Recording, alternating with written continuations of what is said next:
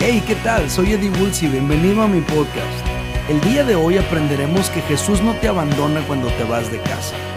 Él habla contigo para que vuelvas. Seguimos en nuestra serie de regreso a casa.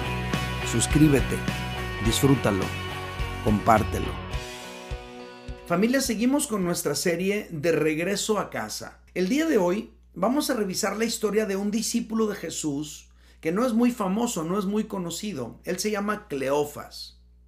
Si queremos saber más de él, pues el Evangelio según San Juan, en el capítulo 19, versículo 25, dice que la esposa de este hombre, Cleofas, estaba al pie de la cruz junto a María, la madre de Jesús, junto a María Magdalena también que estaba allí ese día que crucificaron a Jesús lo cual nos hace pensar que Cleofas y su esposa eran discípulos cercanos a Jesús. Aunque Cleofas no haya sido de los doce, al parecer sí pertenecía al círculo íntimo de Jesús. El día de hoy vamos a encontrar a Cleofas que él va caminando junto con otro discípulo hacia una ciudad llamada Emaús, que está ubicada a unos 11 kilómetros al noroeste de Jerusalén.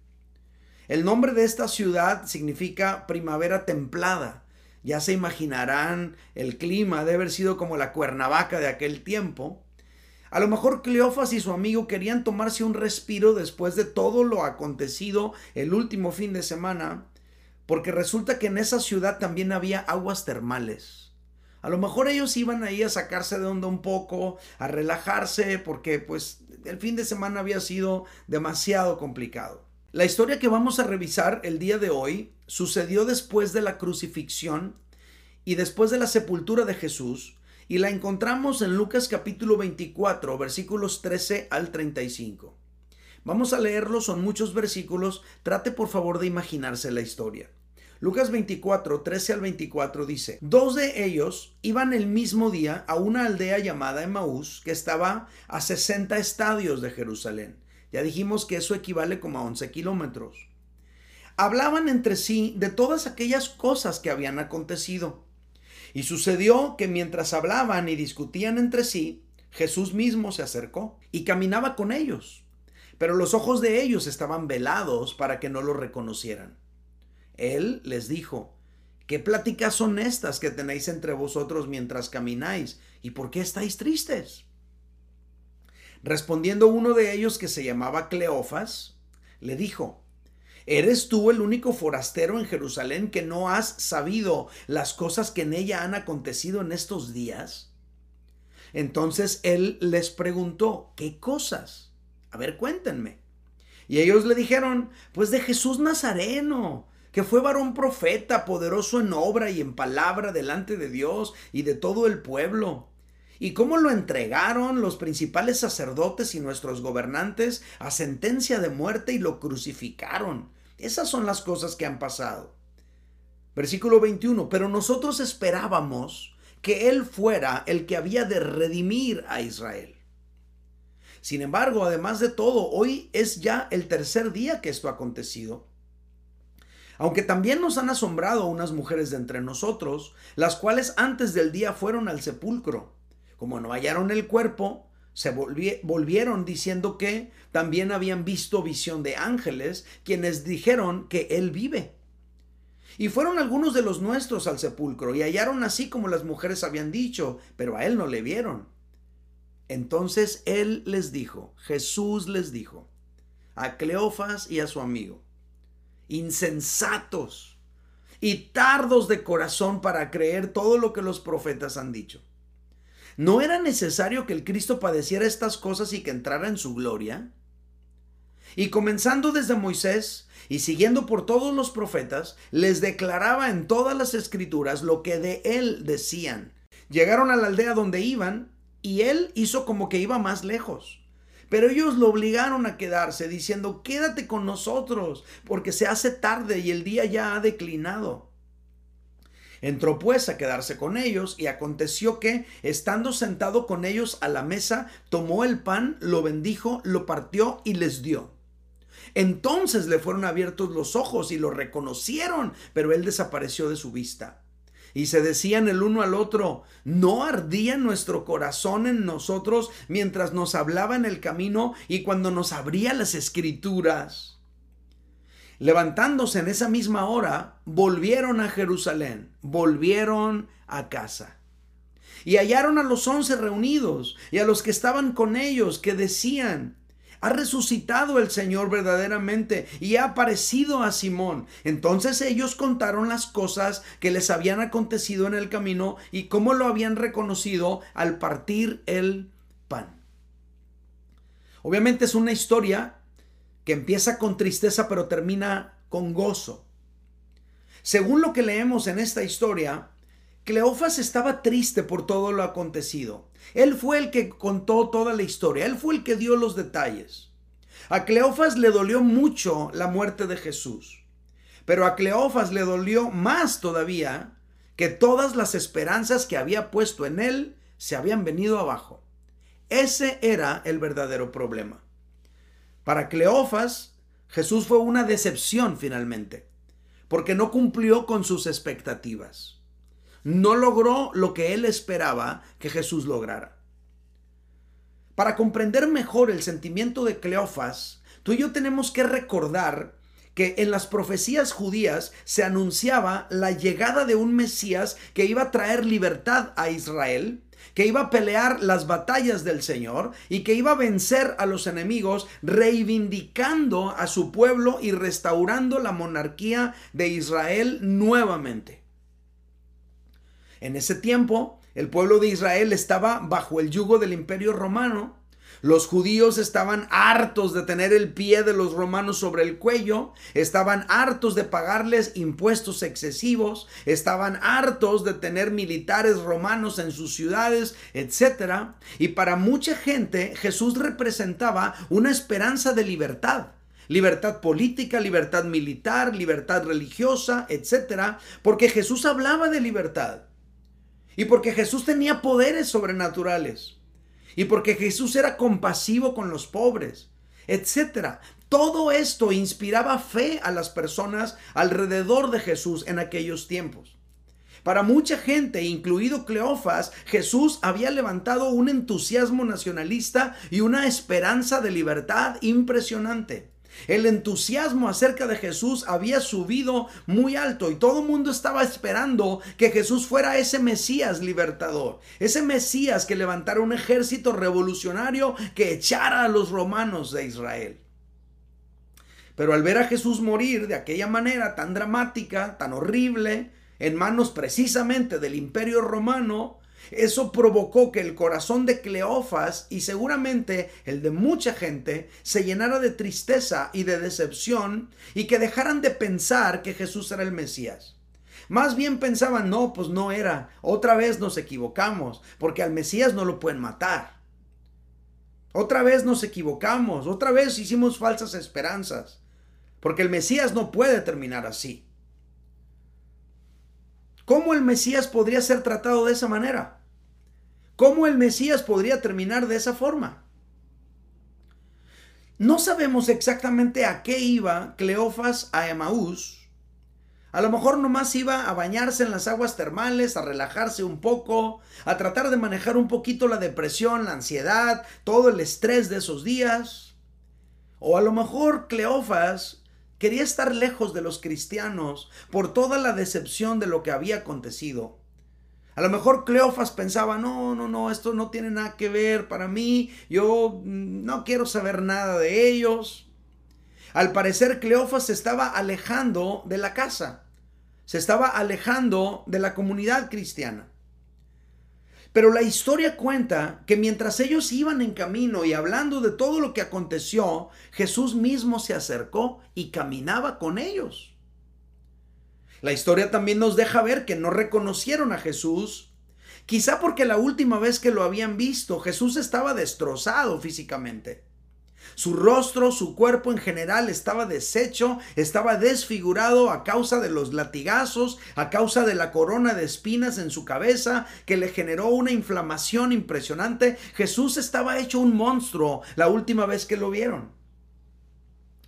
Pero seguramente tampoco lo reconocieron porque a veces cuando tú y yo estamos tristes, Esa tristeza nos hace enfocarnos nomás en eso que nos entristece y ante todo lo demás nomás estamos funcionando en piloto automático, no estamos conscientes de nuestro alrededor. Hay mucha gente viviendo así. Estás bien triste por algo que te pasa y en tu mente lo único que cabe es eso que te pone triste y para todo lo demás ahí andas nomás en piloto automático diciendo que sí y esto y lo otro y viviendo la vida así nomás existiendo, pero en todo tu enfoque, todo tu mente, tu corazón, tus pensamientos, todo tu ser está enfocado en eso que te pone triste. Seguramente esto le estaba pasando a Cleofas y a su amigo, por eso no reconocieron a Jesús. Pero el asunto aquí, familia, es que la interacción con Jesús tuvo un impacto espiritual tan profundo en ellos que los inspiró en la fe que se requería para que ellos pudieran volver a casa. Esta historia representa al creyente que se aleja del camino de Dios por la tristeza de su corazón. Porque a lo mejor no sucedió lo que él esperaba, o porque el fin de la historia no fue favorable a los planes de esa persona. Hay muchas personas que se alejan del camino de Dios por eso. Esta historia también nos deja ver que la tristeza por el fracaso de nuestras expectativas nos aísla de los creyentes. Al parecer esto es lo que le estaba ocurriendo a Cleofas y a su acompañante. La tristeza por el fracaso de sus expectativas los estaba aislando del resto de la comunidad cristiana. La historia no terminó bien y ellos ya no querían regresar a la congre. Esta historia también nos enseña algo muy importante y muy real. Y es que hay personas que se acercan a Jesús y lo siguen porque quieren conseguir algo específico de Él. En este caso parece que Cleofas se estaba acercando a Jesús porque lo veía como el Mesías, como el libertador, como el que iba a echar a los romanos del pueblo de Israel. Y último hora, si él se vuelve el rey, a lo mejor hasta me da un puesto político. Digo, estoy especulando, yo lo sé. Pero hay muchas personas que se acercan a Jesús y lo siguen porque quieren conseguir algo a cambio. Que les arregle la vida, que les resuelve los problemas, que les cambie al hijo ese en problemas, que les arregle su situación económica, que les resuelva su problema legal, etc. No entienden que los beneficios de acercarse a Jesús son espirituales principalmente. Y luego, cuando no consiguen lo que querían de parte de Jesús, se frustran, se desaniman y se alejan de la comunidad cristiana. Yo no sé si usted conoce a alguien así, yo a lo largo de 25 años de pastorear esta iglesia he visto muchos. Y si hay alguno de ustedes que se acercó con Jesús porque tú quieres que Jesús haga cierta cosa que tú quieres, ojalá y te lo conceda. Pero tengo que decirte que esa no es la cosa. Ese no es el objetivo. Los beneficios de la, de la obra de Cristo en tu vida son principalmente espirituales. Se trata de la salvación de tu alma, aunque no se te resuelva ese problema legal. Es la salvación de tu alma, aunque tu situación económica la tengas que arreglar tú. Entonces tenemos que entender esa diferencia. Esta historia también nos enseña que Dios no hará lo que nosotros nos imaginamos. Dios no hará lo que nosotros anhelamos, Dios no hará lo que nosotros decretemos o declaremos. Él hará lo que está determinado en sus propósitos. Así que ya déjate de esas cosas de decretado, cancelado, declarado. nada de eso tiene poder ni valor. Dios va a hacer lo que está determinado por sus propósitos eternos y no tiene nada que ver con lo que tú y yo andemos decretando. ¿Sale? No te vayas con la finta. Por lo tanto, Dios no se va a amoldar a nuestras expectativas. Más bien nosotros debemos amoldarnos al plan de Dios. Es diferente. Estos hombres estaban tristes porque los resultados no se amoldaron a sus expectativas, en lugar de ellos amoldarse al plan de Dios. Otra gran lección que nos deja esta historia es que aunque estemos fuera de casa, Dios sigue tratando con nosotros. Esto me encantó a la hora de estar meditando y reflexionando en esta historia. Porque resulta que el trato que Jesús tuvo con estos hombres, el trato que Jesús tuvo con Cleofas, no fue en una reunión de la iglesia, fue en la calle, fue en el camino, fue fuera de la comunidad cristiana, fue en el mundo regular. Dios te puede hablar en tu mundo regular. Dios puede tratar contigo mientras conduces al trabajo. Y esto nos muestra que Dios no te abandona a tu suerte cuando ya no estás en tu mejor momento. Esto nos muestra que el Señor es capaz de irte a buscar y a tratar contigo, aunque estés pasando por tu peor momento y aunque no necesariamente sea día de reunión. Finalmente, en esta historia tú y yo podemos aprender que Cleofas y su amigo regresaron a casa después del trato que Jesús tuvo con ellos. Y el factor determinante aquí fue lo que Jesús les estuvo hablando en el camino y cómo les mostró que todo lo acontecido era perfectamente compatible a la luz de las escrituras.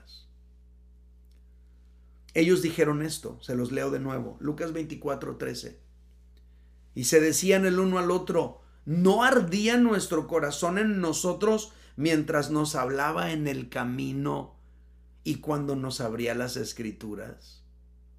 Y levantándose en esa misma hora volvieron a Jerusalén. Fíjate que ellos regresaron a casa cuando ellos reflexionaron todo el impacto que generó en sus vidas, las palabras que Jesús les habló y la reflexión que les dio respecto de las escrituras.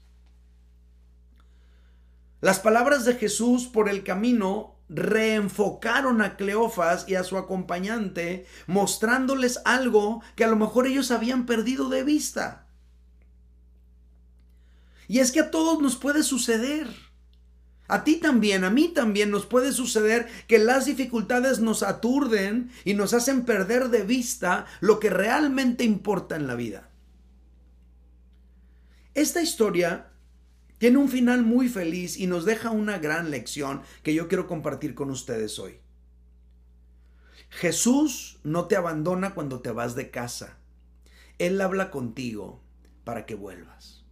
Lo voy a repetir. Jesús no te abandona cuando te vas de casa. Él habla contigo para que vuelvas. Esta es una gran lección. Porque a lo mejor algunos de los que me están escuchando el día de hoy has estado lejos, has estado fuera de casa. El Señor no te ha abandonado. El Señor no te ha desechado. El Señor no te, ha borrado de sus propósitos y de sus planes. El Señor está hablando contigo ahora mismo para que regreses a tu posición en el reino de Dios. Ahora quiero contestar a una pregunta en los siguientes minutos que me quedan.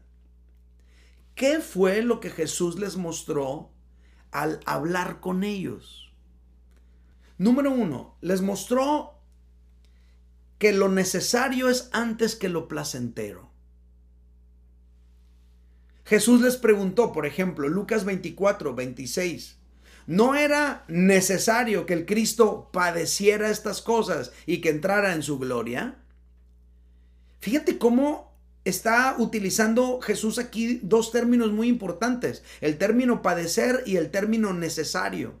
No era necesario que el Cristo padeciera estas cosas y que entrara en su gloria. Parece que este era uno de los principales conflictos para estos hombres. Ahora la respuesta a esta pregunta es obvia, sí. Sí era necesario que el Cristo padeciera y que entrara en su gloria, era necesario. Pero solamente se puede valorar el padecimiento cuando has puesto en primer lugar los propósitos de Dios antes que tu bienestar personal. Ese es el problema. Si estamos centrados en siempre tener bienestar personal, nos va a costar trabajo aceptar sufrimiento o padecimiento y alinearlo dentro de los propósitos de Dios. Pero la realidad, familia, es que a veces lo placentero no es necesario. Y a veces lo necesario no es placentero. El sufrimiento no es placentero, pero a veces es necesario. En este caso era necesario el sufrimiento de Jesús para que se llevara a cabo la redención de la humanidad. Y aunque no fue placentero ni para Jesús ni para su círculo íntimo, sí era necesario. Y esto aplica a muchas otras áreas de la vida. Por ejemplo, puede ser placentero que tú tengas un auto más costoso, muy placentero, pero seguramente no es necesario. Quizá conduciendo un auto más económico podrías impulsar más la causa de Cristo, por ejemplo. Puede no ser placentero ponerle límites a tus deseos, pero es necesario ponerle límites a tus deseos si deseas ser útil a los propósitos de Dios en el futuro, aunque no sea placentero. Pero esta perspectiva solamente tiene sentido cuando tú estás atento a la voz de Jesús. Porque resulta que este mundo nos ha programado desde hace mucho tiempo atrás para vivir tú y yo en la dimensión de lo placentero siempre. El mundo está formando en nuestros hijos desde pequeñitos una visión hedonista y utilitarista, en el cual nada más quieres lo que te sirve y lo que no te sirve lo desechas, ¿no? Y mucha gente usa a las personas mientras les sirven y cuando ya no les sirve las desecha, no les hace caso nunca más. Está enfocado el mundo solamente en utilizar a las personas, sacar de ellos provecho para su propio placer y luego después cuando ya no tienen nada que dar, los desechan. Esta es la visión del mundo. Es una visión muy mundana, pero hemos sido formados así desde que nacemos. Que no tenga calor el niño, que no tenga frío el niño, que no tenga hambre el niño, que no llore el niño, que nada le falte al niño. Y entonces estamos creciendo eh, formados para nunca sufrir ni padecer de nada. Y cuando empezamos a sufrir y padecer no sabemos cómo manejarlo. Esta sociedad está formando una, una, una generación hedonista, orientada al placer yo me acuerdo de aquella crítica que hacía Eugenio Derbez con uno de sus personajes, un rockero que cantaba, yo solo quiero gozar, yo solo quiero gozar, yo solo quiero gozar. Y eso era la canción. No sé si se acuerdan de ese personaje, no sé si se acuerdan de esa, de esa, de esa representación que hacía Eugenio Derbez. Pero ¿sabes qué? Así se desenvuelve el mundo de hoy. Se trata de gozar. Se trata de que yo esté bien. Yo estoy bien, tú estás bien, todos estamos bien. Así es como se quiere pensar. Este mundo nos ha programado para darle alegría al cuerpo, para darle placer al cuerpo, para darle satisfacción al cuerpo, estímulo al cuerpo. Así piensa mucha gente.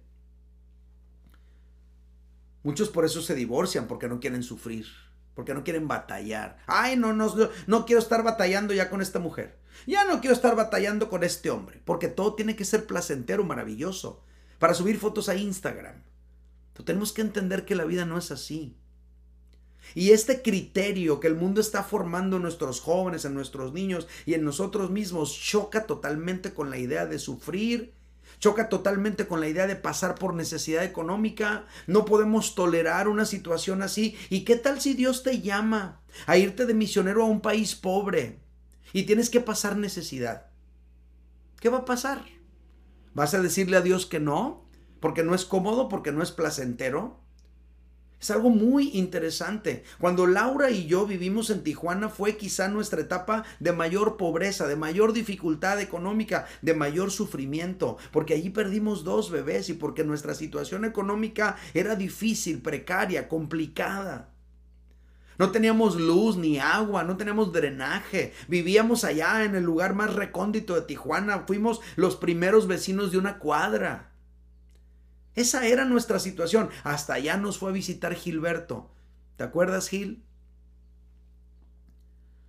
Esa, eso fue nuestros arranques en el ministerio, pero escucha, hoy entiendo que todo ese proceso de formación fue necesario para convertirnos en lo que ahora somos en el reino de Dios. Para Cleofas y para su amigo era bien difícil imaginarse que, que, todo ese sufrimiento de Jesús y de ellos mismos estuviera bien, porque ellos seguramente estaban enfocados nada más en el gran resultado final, pero no estaban pensando en que quizá tenían que pasar por un periodo de padecimiento necesario. Y Jesús hablando con ellos les mostró que lo necesario es antes que lo placentero. ¿Qué más les mostró Jesús al hablar con ellos?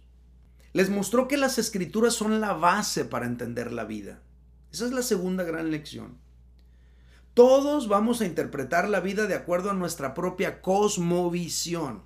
Cosmovisión es la manera en la que tú y yo vemos el mundo y pensamos que debe de ser. Esa cosmovisión se va formando en nosotros mientras vamos creciendo, de acuerdo a la educación que recibimos, de acuerdo a los valores que nos dieron en casa, etc. Pues el cristiano debería desarrollar una cosmovisión bíblica del mundo. Y esto va a suceder en la medida que tú y yo estudiamos las escrituras y las vamos comprendiendo. Parece que Cleofas no tenía una cosmovisión bíblica del mundo. Por eso, lo que hizo Jesús con Cleofas y su acompañante fue ayudarles a entender los acontecimientos a la luz de las escrituras. La escritura lo cuenta así, Lucas 24, 26. Y comenzando desde Moisés y siguiendo por todos los profetas, les declaraba en todas las escrituras lo que de él decían.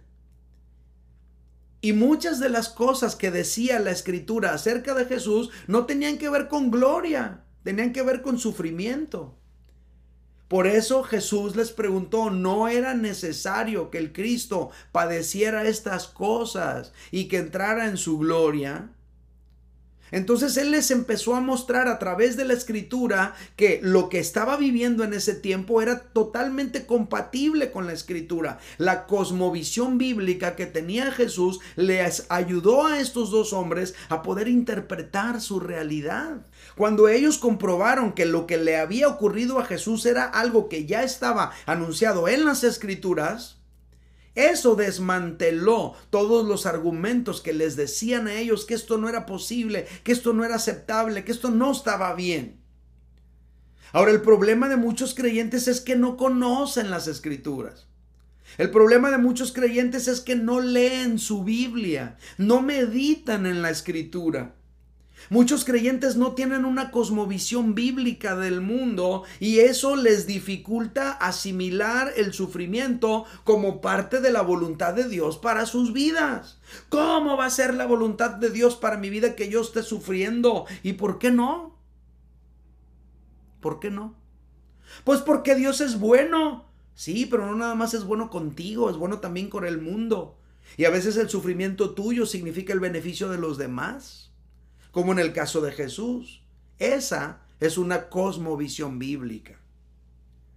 Otros, por lo mismo, aunque se dicen ser cristianos, por no tener una cosmovisión bíblica, viven como si no lo fueran. Porque su criterio regulador de conducta no es la escritura, son sus emociones, son sus sentimientos, es su bienestar, es su placer. Viven dominados por el imperio de los sentidos, pero no viven dominados por el reino de Dios. Y luego después de que cometen pecados horribles y la empiezan a regar horrible como creyentes, como hijos de Dios, y cuando uno los confronta, ellos se justifican y te dicen, ¿y qué querías que hiciera? Si todos estaban pisteando, ¿qué querías que hiciera? Pues que te abstuvieras, eso quería que hicieras. ¿Y qué querías que hiciera si, mujer, si mi mujer no me atiende sexualmente? ¿Qué querías que hiciera? Pues que te abstuvieras, que no te fueras con esa ramera. ¿Y qué querías que hiciera si yo estoy batallando con las finanzas? ¿Qué querías que hiciera si tengo problemas y me van a quitar el carro que no pude pagar? ¿Qué querías que hiciera? Pues que no robaras, que te abstuvieras de tomar lo que no era tuyo. ¿Qué quería que hicieras? Que, te, que tú no permitieras que te dominaran tus sentidos, sino que te dominara la palabra de Dios. En este caso, Podemos nosotros percibir y notar que Cleofas y su acompañante estaban siendo dominados por sus emociones y estaban diciendo, no, no, no, ya no queremos saber nada de esto del cristianismo, vámonos de aquí, vámonos a dar un respiro por allá en Emaús, en las aguas termales, mira nada más cómo terminaron las cosas, porque no tenían una cosmovisión bíblica del mundo. Para ellos todo tenía que terminar triunfante, triunfalista, con el, el, el Mesías llegando en un caballo blanco triunfante, habiendo derrotado al ejército romano, no podían concebir que el Mesías sufriera, porque no tenían una cosmovisión bíblica del mundo. ¿Y qué les enseñó Jesús? Les enseñó que las escrituras son la base para entender la vida. Y por último, ¿qué fue lo que Jesús les mostró al hablar con ellos? Les mostró que la familia de Dios es importante. Esta enseñanza no se las dio Jesús de manera explícita. No les dijo, miren muchachos, la, la, familia de Dios es importante. Ustedes tienen que agarrar la onda, regresense a Jerusalén, vayan para allá con los discípulos. ¿Qué andan haciendo por acá apartados? No, no, no, así no fue. Jesús les enseñó esta verdad utilizando el sacramento de la comunión. La historia lo cuenta así, Lucas 24:30. Y aconteció que estando sentado con ellos a la mesa, Jesús con Cleofas y su amigo, Jesús tomó el pan y lo bendijo y lo partió y se los dio. Es la comunión. Entonces les fueron abiertos los ojos y lo reconocieron. Y en cuanto lo reconocieron, desapareció Jesús de su vista. Ahora la pregunta es, ¿por qué Jesús utilizó el sacramento de la comunión para tratar con ellos? Yo creo que es por todo lo que este sacramento implica. Esa fue la razón. Jesús instituyó este sacramento la noche que fue entregado. Este sacramento nos recuerda que no nos salvamos nosotros a nosotros mismos, sino que Jesús murió para salvarnos. Este sacramento nos recuerda que hay un nuevo pacto en el que nosotros somos parte y que ese nuevo pacto dice que Dios nos perdonará todos nuestros pecados. Este sacramento también nos recuerda que no estamos abandonados por Dios. Jesús regresará por nosotros. Y este sacramento nos recuerda también que no estamos solos en este mundo, que somos parte de la familia de Dios. No es casualidad que Jesús utilizara este sacramento para ministrarles y para traerlos de regreso a casa. Ahora, aquí aprovecho para decirles familia, siempre que haya santa cena o comunión, participen de ella. A lo mejor algunos de los presentes creciste en una institución, en una iglesia, donde cada vez que se iba a tomar la cena del Señor te decían, analiza tu corazón, no sea que estés comiendo muerte para ti. Hey, la comunión o cena del Señor es una invitación a venir a tener intimidad con Él. No es algo para que tengas miedo a acercarte a Él. Estos dos discípulos estaban lejos de la comunidad cristiana, apartados. Hasta allá Jesús los fue a buscar. Y allí, en su situación, en su enojo, en su frustración, en su tristeza, en su debilidad, Jesús les ministra la cena del Señor. Y esto los impactó tan profundamente que ellos decidieron regresar a casa. El factor determinante para que estos dos discípulos volvieran a casa fue el diálogo que tuvieron con Jesús. El factor determinante para que estos dos discípulos quisieran regresar a casa fue eso que Jesús les dijo. Esa dulce voz del Maestro que encendió sus corazones y que los motivó a retomar el camino para regresar a casa. Me encanta. Quizá algunos de los que me están escuchando el día de hoy, a lo mejor lo que nos ha estado faltando últimamente es escuchar las palabras de Jesús hablándonos por el camino. Y como no hemos estado atentos a sus palabras, tal vez por eso nos estamos enfriando. Nos estamos alejando de los propósitos de Dios, de la casa de Dios. Yo te digo, es tiempo de volver.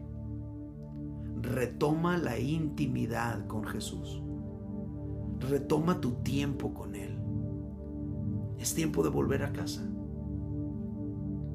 Nuestro corazón deja de arder cuando dejamos de escuchar la voz de Dios. Por esos dos, estos dos hombres decían, no ardía nuestro corazón en nosotros mientras nos hablaba en el camino. Si tu corazón ya no está ardiendo por el Señor, a lo mejor es porque no has estado escuchando su voz últimamente. Nuestro corazón se apaga cuando el ruido extremo de este mundo ahoga la maravillosa voz de Dios en nuestro interior. Pero quiero que escuches esto. Dios quiere hablarte otra vez. Dios quiere hablarte el día de hoy. Dios quiere reactivar tu fe e iniciar algo nuevo en ti. Escucha su voz.